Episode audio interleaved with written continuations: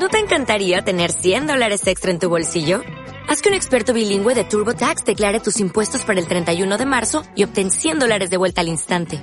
Porque no importa cuáles hayan sido tus logros del año pasado, TurboTax hace que cuenten. Obtén 100 dólares de vuelta y tus impuestos con 100% de precisión. Solo con Intuit TurboTax. Debes declarar para el 31 de marzo. Crédito solo aplicable al costo de la presentación federal con TurboTax Full Service. Oferta sujeta a cambios o cancelación en cualquier momento.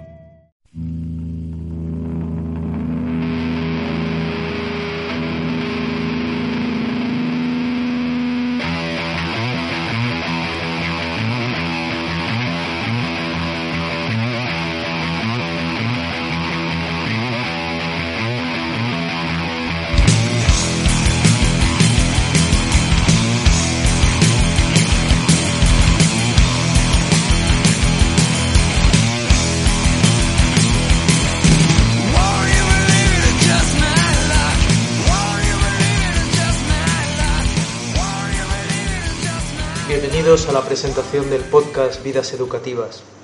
Soy Luis Villacañas de Castro, profesor de la Facultad de Magisterio de la Universidad de Valencia, una facultad dedicada sobre todo a la formación de profesorado. Seré yo quien dirige este podcast, en lo que espero sean múltiples episodios y ediciones. Quisiera en esta presentación precisar un poco las ideas que motivan el proyecto. Me temo que este podcast va a requerir de tiempo y de esfuerzo, tanto mío como de otras personas, así que haría bien en tratar de justificar de inicio este gasto de energías. Voy a intentarlo. El podcast Vidas Educativas nace inspirado por la filosofía de John Dewey. Para quien no esté familiarizado con este pensador, con este formador de maestros, filósofo de la educación, intelectual público, activista, se me permitirá que resuma brevemente su pensamiento, pues con ello resumiré también el espíritu de este espacio. Este podcast tiene la misión de mostrar y defender el vínculo entre la educación y la vida, entre la vida y la educación, así como el lugar de la democracia como mediadora entre ellas. La idea fundamental reside en que la educación, entendida en un sentido específico, como una práctica social consistente en actividades que se desarrollan en el seno de instituciones particulares, como son la universidad, los institutos, las escuelas. Esta educación, decía, no, no puede, no debe desentenderse de aquellos momentos en los que aprendimos verdaderamente en nuestras vidas. Si la educación es algo, debe tener relación con estos momentos, con estas vivencias de cambio y de crecimiento personal. Los educadores deberíamos aspirar a ellas, al menos como ideal. No puede ser que en las aulas tratemos de educar con experiencias que son la antítesis contradictoria de estos momentos que todos nosotros podemos recordar, en los que identificamos un caso de verdadero aprendizaje. Sin embargo, cuando a veces pregunto a mis estudiantes, futuros maestros y sobre todo maestras, que me digan cuándo aprendieron verdaderamente, todos me relatan experiencias que tuvieron lugar fuera, no dentro de las aulas. ¿Cómo puede ser esto?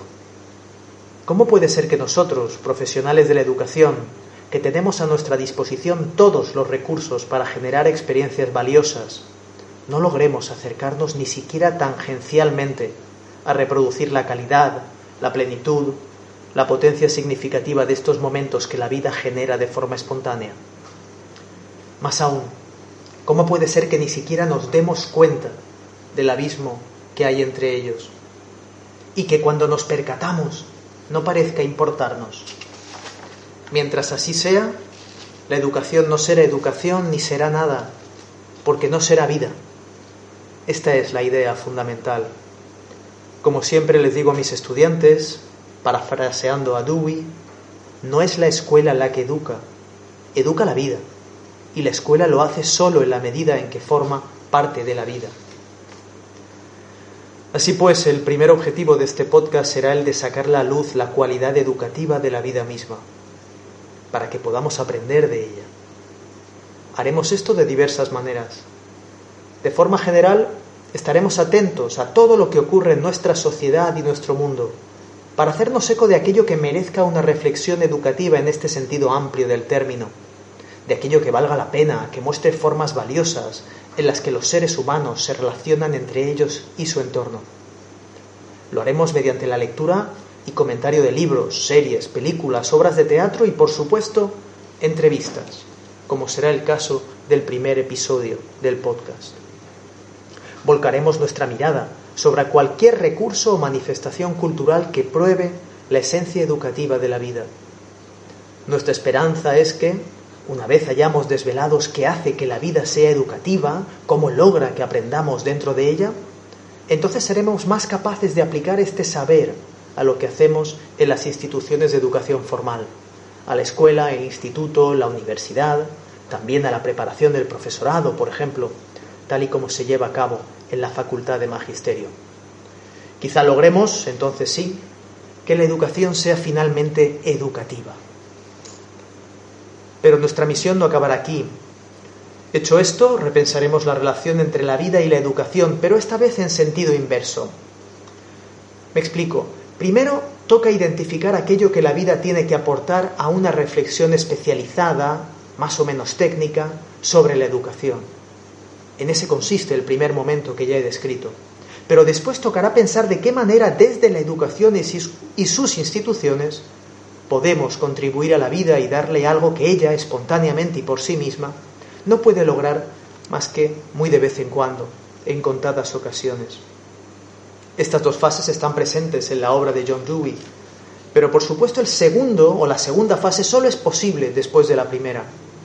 Hasta que no se alinea con la vida, la educación formal no puede realizar su verdadera aspiración, que es hacer la vida más rica e interesante, y no negarla, como hace ahora, o al menos lo hace la mayoría de las veces. Recuerdo el magnífico libro de George Denison, The Lives of Children, escrito en 1965 sobre la escuela que fundó junto a otros profesores en la First Street de Nueva York. Recuerdo cuando decía aquello de que la escuela no podía ser un paréntesis insertado en la vida de los niños, sino la parte intensificada de la vida. Pues eso, ¿cómo podemos hacer nosotros los educadores la vida más interesante y rica desde las universidades, institutos y escuelas? Para responder a esta pregunta, miraremos directamente a la teoría y la práctica educativa en busca de ideas, instituciones y docentes que puedan inspirarnos. Al final, en un viaje de ida y vuelta desde la vida a la educación, con una pierna en cada uno de estos conceptos, aspiramos a, generar algo así como un círculo virtuoso en el que uno, el uno, enriquezca al otro, a generar una especie de espiral educativa, otra vez el concepto es de Dewey, que nos acerque al objetivo utópico de que todos y cada uno de los instantes que conforman nuestras vidas sean educativos.